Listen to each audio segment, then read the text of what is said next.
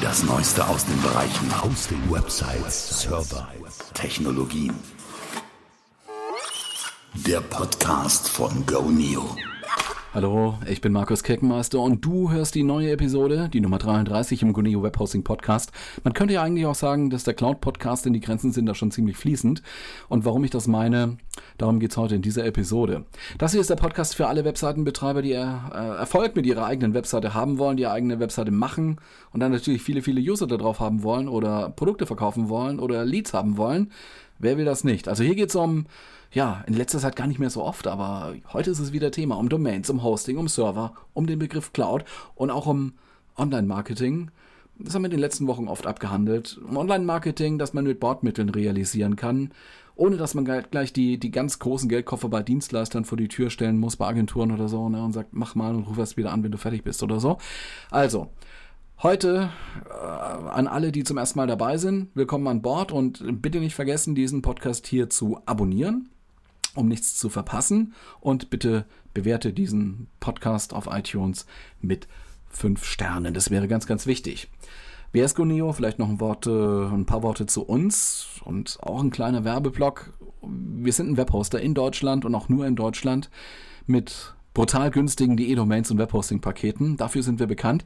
Der Einstieg ins Hosting ist bei Guneo ab 2,99 Euro im Monat möglich. Es gibt größere Pakete, klar, aber 2,99 ist der Einstiegspreis bei uns. Es gibt noch eine kleine Setup-Gebühr, die bei den Erstverträgen da ähm, beim, beim Abschluss der Verträge dazukommt. Das ist nochmal 4,99 Euro im Monat, einmalig, aber nur, nur am Anfang.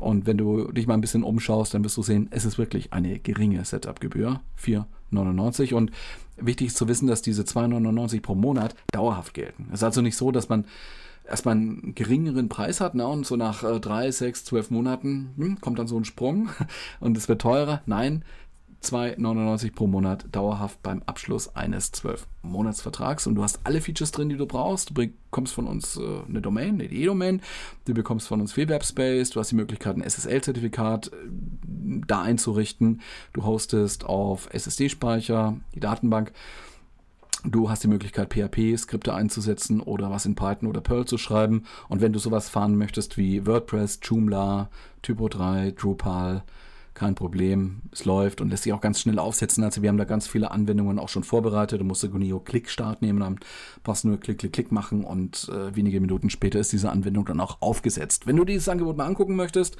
geh zu http://gunio.hosting. Das ist ganz einfach GoNeo in einem Wort Hosting. Hosting ist die Top-Level-Domain, also guneo.hosting. Ja, Facebook, Cambridge Analytica und kein Ende. Vielleicht hast du es ein bisschen verfolgt. Nun war Mark Zuckerberg ja auch vom US-Senat und ist da befragt worden. Ich finde ja, das Lustigste an dieser ganzen Geschichte sind so diese Memes, die jetzt so durch die sozialen Medien fliegen. Ich habe da was gesehen. Da hat einer die Figur, äh, kennst du bestimmt, ne? Lieutenant Commander Data aus Star Trek The Next Generation hat er auf äh, Zuckerbergs Bild gefotoshoppt, so bei der Anhörung. Also ist jetzt sozusagen das Gesicht von, von Mark Zuckerberg da und äh, ganz erkennbar auch äh, die Uniform von, von, von Data. Und äh, dann haben die im, im, im Senat doch immer so ein, so ein Schild vor sich, steht der Name normalerweise drauf. Das hat der Photoshopper da auch geändert, hat drauf geschrieben, Mr. Data Accumulator hat auf das Namensschild geschrieben. Das ist sehr lustig. Ich, ich verlinke es mal in den Show Notes, wenn, wenn es irgendwie geht. War auf Facebook und ähm, bei Mashable erschienen. Kannst du ja mal angucken. Ich denke ja so im Zuge dieser ganzen Affäre oder dieses in Anführungszeichen, ne, Skandals, äh, sind viele erstmal darauf aufmerksam geworden, wie Facebook da so arbeitet. Oder nicht nur Facebook. Also was man mit diesem riesen C, und C ist da gar nicht der, der richtige Vergleich, mit diesem, mit diesem Meer an Daten, das Bild passt besser, mit diesem Datenmeer da so machen kann. Zielgerichtete Online-Werbung, zielgruppengenaues Targeting, klar, nichts Neues. Eigentlich so aus, aus Marketing-Sicht eigentlich auch ganz toll. Ja, so funktionieren Facebook und auch Google und auch andere Online-Netzwerke. Gibt noch nicht mehr so viele, aber das funktioniert so. Das ist Online-Marketing. Dafür bekommst du halt eigentlich auch ähm, zielgerichtete Werbung. Musst nicht alles angucken. Das ist, kann sich immer wieder ändern. Also die EU hatte einiges in Vorbereitung. Wollen wir mal gucken, was da kommt. Aber momentan ist es so. Also du kannst halt sehr, sehr genau die Werbung aussteuern. Und äh, ja, die, die User stellen die Daten im Prinzip auch selber bereit. Ich habe da auch mal was dazu geschrieben im GNU Blog, das ist aber auch schon ein paar Monate, vielleicht auch schon ein Jahr her, ich weiß gar nicht mehr so genau. Ich äh, suche das nachher nochmal raus und verlinke das auch mal in den Show Notes. Ja, ähm, ich komme jetzt darauf, weil wir hier auch Themen aufgreifen, die mit Social Media zu tun haben, weil wir ja auch hier über Dinge reden, die, ja, du, du vielleicht auch so in, in SEO-Podcasts hörst oder in Online-Marketing-Podcasts, da gibt es ja auch einige. Ähm, einfach deswegen, weil sich die, die Bereiche bei uns so vermischen im, im Webhosting-Bereich. Ne? Also das ist ja vielleicht auch das Charakteristische. Im Webhosting-Bereich hat man es ja oft mit, ja, hm, ich sag mal, kleineren Firmen oder Organisationen zu tun, auch mit Alleinselbstständigen, mit SME, wie man auch sagt, also Small Medium Enterprises, kleine Büros, drei, vier Leute, ähm, SME könnte man auch übersetzen mit KMU auf Deutsch, ne? kleine und mittelgroße Unternehmen. Ja, wenn man so Mittelstand sagt, dann kann das aber auch so in, in eine falsche Richtung jetzt gehen. Also ich mag, ich mag das Wort Mittelstand jetzt nicht so unbedingt. Zum einen, weil es mittelmäßig klingt, ja. Äh, und zum anderen haben wir in Deutschland eigentlich auch kein Adel mehr und auch kein Ständesystem. Auch keinen Mittelstand, ja. Wir haben keinen Hochstand oder Niedrigstand oder so. Also was soll das? Und wir haben auch kein Kassensystem. Also, ja, also dieser, dieser Mittelstandsbegriff wird auch angewendet äh, für Firmen bis zu 250 Mitarbeitern. Das sind eigentlich im Prinzip schon große Firmen. Jetzt mal so aus, aus dieser Perspektive. Mit, mit 50 Millionen Euro Jahresumsatz giltst du noch als äh, mittelständische Firma. So, und, und Webhosting, wie wir es bei Goneo anbieten, ist schon für ja allein Selbstständige interessant. Für Leute, die es einfach auch so machen, für Privatleute auch, ja, die es einfach mal so ausprobieren wollen, mal was starten wollen, können ein Mitarbeiter dabei sein, können 15 Mitarbeiter dabei sein und Umsatzgröße, ich, ich meine Schuss ins Blaue, ich sag mal so 15.000 bis 150.000 Euro Jahresumsatz. Für, für diese Target Group ist äh, Webhosting, würde ich mal sagen, interessant, so 2,99, 5,99, vielleicht auch äh, was um die 20 Euro pro Monat. Ne? Also genau da wollte ich heute mal etwas reingehen. Also heute sind wir mal ein bisschen technischer hier unterwegs. Ähm, vielleicht mal ein bisschen so von, von so, so, so, so top-down. Ne? Also mit, mit typischen Webhosting-Produkten kannst du, kannst du halt das Web erschließen, ne? die Möglichkeiten des Webs erschließen, die Möglichkeiten moderner Kommunikationstechnologien nutzen, modernes Marketing machen. Das ist schon so eine Art ich sag mal, Enabler-Technologie. Die ist so 1990 herum entstanden und ist auch mit dem Web gewachsen und die Angebote sind mit dem Web gewachsen und haben sich professionalisiert und sind heute richtig gut. Und das Schöne daran, an, diesen, an diesem Web-Hosting, ist, dass äh, damit grundsätzlich jede die Möglichkeit hat, im Internet irgendwas zu machen, so wie sie eben auch ein, ein großer Konzern hat. Mal abgesehen jetzt von der hm, finanziellen Ausstattung oder so, ne? natürlich so Konzerne mit Milliarden und Millionen unterwegs, aber die, die Basistechnologie, die ist identisch. Also es gibt die, die Webstandards und die nutzt er im Webhosting genauso wie, wie es auch der Konzern nutzt. Also da herrscht ein bisschen was wie Chancengleichheit noch im, im, im, im Web und im Internet. Und das hat Webhosting ermöglicht. Damit konntest du und kannst dir Dinge erschließen, die früher, 80er Jahre oder so, jetzt mal nicht so ohne weiteres machbar waren für einen Einzelkämpfer. Also du hast ein kleines Team, hast eine Idee, eine Geschäftsidee und bringst sie online. Fertig. Ja. Also du konntest früher keinen Blog machen. Du müsstest es auf, hättest es auf Papier drucken müssen und das irgendwie verteilen müssen oder per Post schicken. Das ging doch gar nicht. Ja. Heute machen, willst du einen Blog machen, mach einen Blog. Wo ist das Problem? Ja, und äh, was jetzt uns angeht, Webhosting bei Goneo, wir haben es uns zur Aufgabe gemacht, dass, dass die Zugänglichkeit so, so einfach wie möglich zu machen. Deswegen auch der Claim, so einfach ist das. Ich will jetzt auch hier nicht nur über Goneo reden, aber das ist nun mal hier der Ausgangspunkt. Also wir sagen halt, okay, äh, einfach zugänglich, äh, einfach, äh, ohne Ballast, no Bullshit, no Frills. Das ist so das Credo, was äh, bei uns so die Produkte trägt. Und äh, ja, in den 2000er Jahren, nicht mehr unbedingt in den Nullerjahren, ich sag mal so um die 2010 rum, 2009, 2010, kam das Wort Cloud Computing auf. Und damit äh, haben uns auch Kunden mit der Frage konfrontiert, naja, äh, Cloud Computing da, Webhosting hier, was ist jetzt der Unterschied? Wie gehört das zusammen oder ist das ganz was anderes? Wie passen die Begriffe da rein? Webspace und Datenbank und Domain und E-Mail. Ja, was, was, was soll das eigentlich? Ne? Sollte ich nicht lieber einen Cloud-Server haben? Was ist mit Webhosting? Hm. Also lass uns mal ein bisschen systematisieren. Zunächst mal nur die Begriffe Cloud und Hosting oder von mir aus auch Webhosting. Das ist, das verschwimmt irgendwo. Und wir gehen mal ganz auf die Helikopterperspektive. Schauen einfach mal so auf beides. Ja, und äh, auf beides gleichzeitig. Und wir sehen ein und dasselbe eigentlich. Also die Strukturen sind schon sehr, sehr, sehr, sehr, sehr ähnlich. Also Cloud ist Hosting, Hosting ist Cloud. Hat miteinander sehr, sehr viel zu tun. Ähm, um jetzt mal stärker über Cloud zu sprechen, also wenn man von Cloud spricht, so in diesem Informationstechnologiebereich, dann redet man oft von virtuellen Systemen, von ja, Computersystemen, die, die, die äh, eine gewisse Leistung haben, die man jederzeit skalieren kann, nach oben, nach unten, also äh, verändern kann, on the fly, wie man da sagt, per Software, per Klick. Man äh, ja, hat äh, ein Betriebssystem und in diesem Betriebssystem sind auch schon Anwendungen drin, zum Beispiel, wie zum Beispiel ein Webserver, Webserver-Software, Apache zum Beispiel, oder auch äh, eine Anwendung wie WordPress kann da schon drin sein. Das nennt man dann Stapel, ein Stack. Ja, diesen Stack kann man fertig beziehen. Es gibt Open Source Stacks, die sind fertig eingerichtet. Die musst du dann nur auf diesen Cloud-Server schieben und dann klickst du Start und dann, dann läuft dieser Server und äh, alles andere ist schon vorkonfiguriert oder ist schon Teil dieses Stacks. Also da steckt ja auch die Konfiguration dann auch schon drin. Ähm, ja, das äh, ist eben die neue Entwicklung dabei gewesen, so ab 2009, 2010. Der Begriff selber, ja, wo, der wirklich kommt. Also ich kann mich nur erinnern an so, so Schemazeichnungen, mit denen man so technische Systeme plant oder, oder virtualisiert, ja. Ähm, alles, was nicht direkt und eindeutig verbunden ist und mit, mit Strichen verbunden werden kann, das hat man in so Darstellungen oft als Wolke abgebildet. Also man hatte halt hier eine Einheit gehabt, äh, auf der einen Seite, eine Einheit auf der anderen und die haben miteinander kommuniziert, aber nicht direkt, sondern über so eine Wolke, da ging halt die Striche dann in die Wolke. Und ähm, galt halt insbesondere für Verbindungen über das Internet. Und das, äh, ja, das, das Charakteristische am Internet ist ja, dass äh, das, was übertragen werden soll, in kleine Pakete aufgeteilt wird, in, in, in Internetpakete sozusagen. Die bekommen dann immer so eine Adresse, bekommen auch äh, eine Seriennummer, damit sie dann am äh, Empfänger wieder richtig zusammengesetzt werden können. Und dann können die unterschiedliche Wege nehmen. Also es ist nicht klar, über welches Kabel die da laufen, weil die können theoretisch über ganz, ganz viele Kabel laufen. Das hat man auch äh, extra so gemacht, damit man da eine gewisse Redundanz reinbringt. Wenn irgendwo eine Verbindung oder ein Bauteil oder sowas ausfällt, ein Router, ein Switch oder sowas, dann können die Pakete ganz schnell andere Richtungen nehmen. Kann dann vielleicht unter Umständen mal länger dauern. Das kann man auch merken. Ist diese Woche wohl auch passiert im Zusammenhang mit dem D6, mit dem Internetknoten. Da gab es wohl ein Problem. Dann wurden die Pakete langsamer vermittelt. Ja, das, das kann dann schon mal passieren. Aber grundsätzlich hat man eine gewisse Redundanz da drin. Aber man weiß halt nicht, über welche, ja, über welche Verbindung jetzt diese Informationen exakt laufen. Und deswegen zeichnet man es da so als als, als, als Wolke und nicht als direkte Linie. Und ich, ich würde mal sagen, weil man das nicht so genau kennt, ähm, was man mit, mit was man am Ende zu tun hat, hat man Cloud Computing immer so ein bisschen auch als, als Wolke virtualisiert, äh, sorry, visualisiert.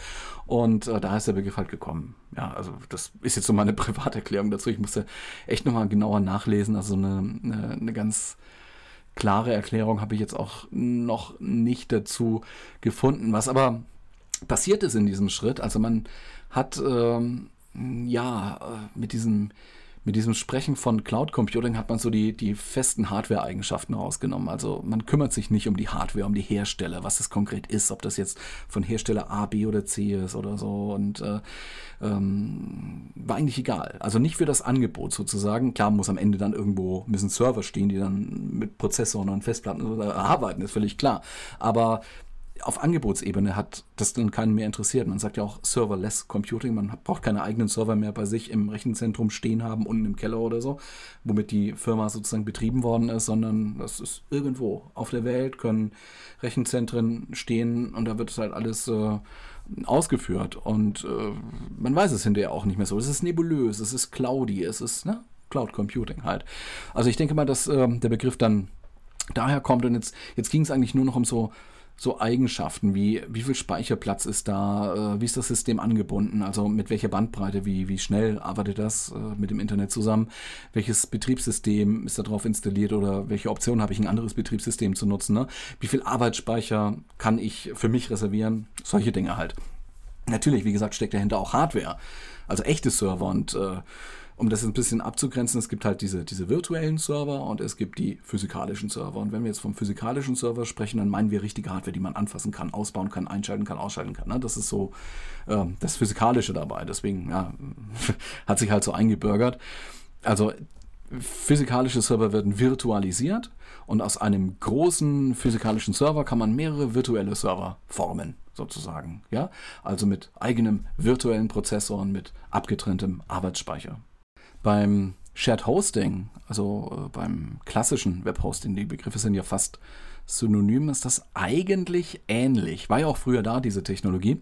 Da hat man es auch mit einem großen physikalischen Server zu tun, der dann aufgeteilt wird. Zwar nicht in lauter kleine Server, aber ja, viele Kunden können darauf äh, gehostet werden, auf diesem großen physikalischen Server und jeder bekommt einen Teil des Festplattenspeicherplatzes als Webspace. Und dann werden halt, wenn Anfragen kommen, werden die halt nacheinander abgearbeitet. Ja? Also der Arbeitsspeicher des physikalischen Systems ist für alle Einheiten da, auch die Prozessorkapazität. Die an, anstehenden Aufgaben werden, ja, würde mal so halb nacheinander, halb parallel abgearbeitet, was die Technik eben so hergibt. Ne? Es gibt auch parallele Prozesse. Aber das ist, das ist auch nicht schlimm. Das bekommt man auch nicht mit, weil die, die meisten und die, die aller, aller, aller meisten Webseiten werden auch nur ganz, ganz gelegentlich aufgerufen. Das ist tragisch, aber das ist leider die Welt, in der wir leben.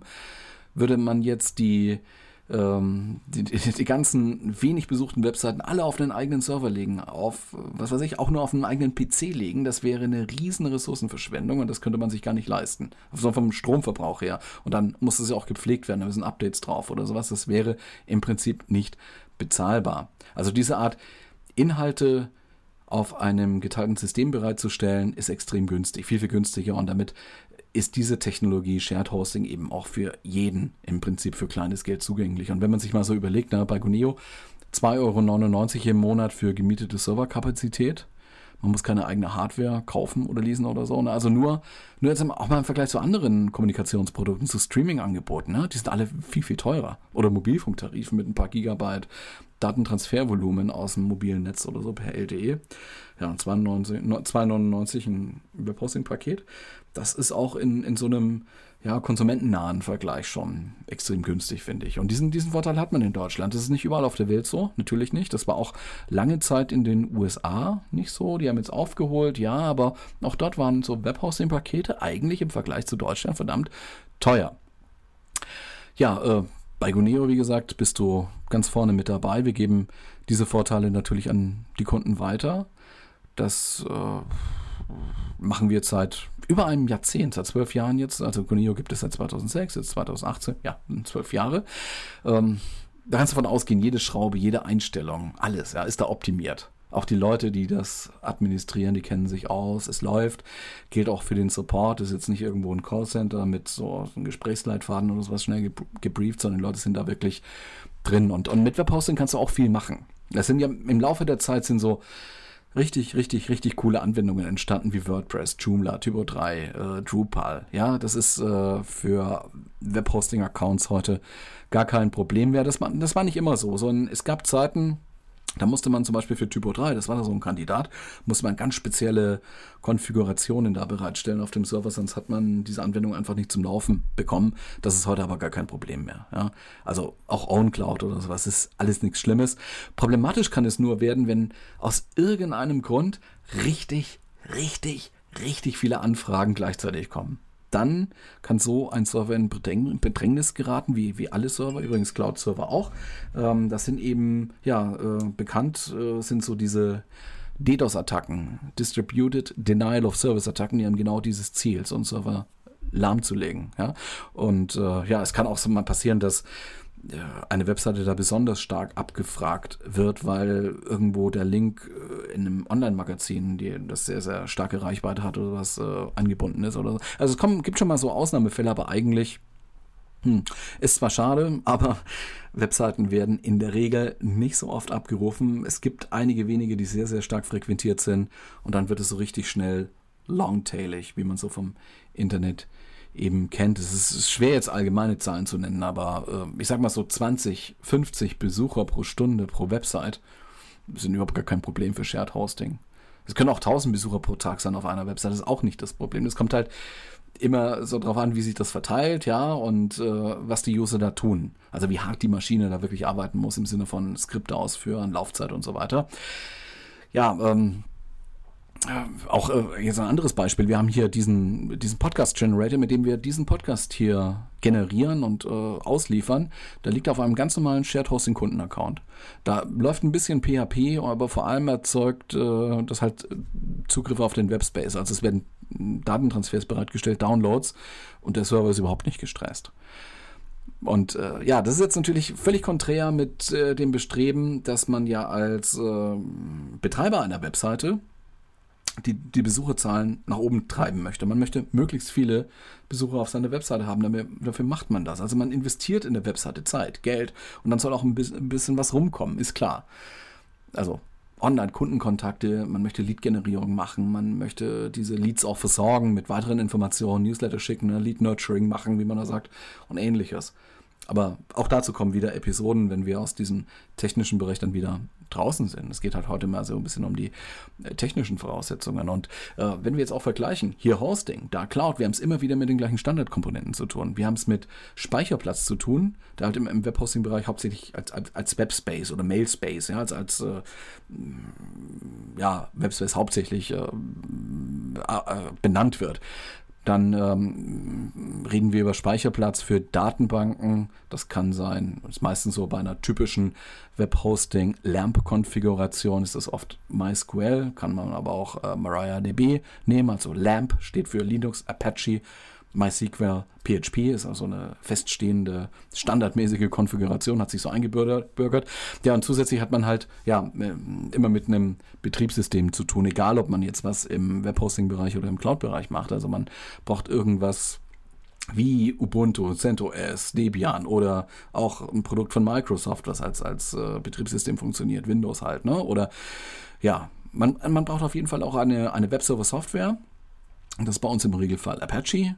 Kann, man könnte sich aber auch äh, Nginx oder andere ähm, Apache, äh, sorry, andere Webserver-Software vorstellen.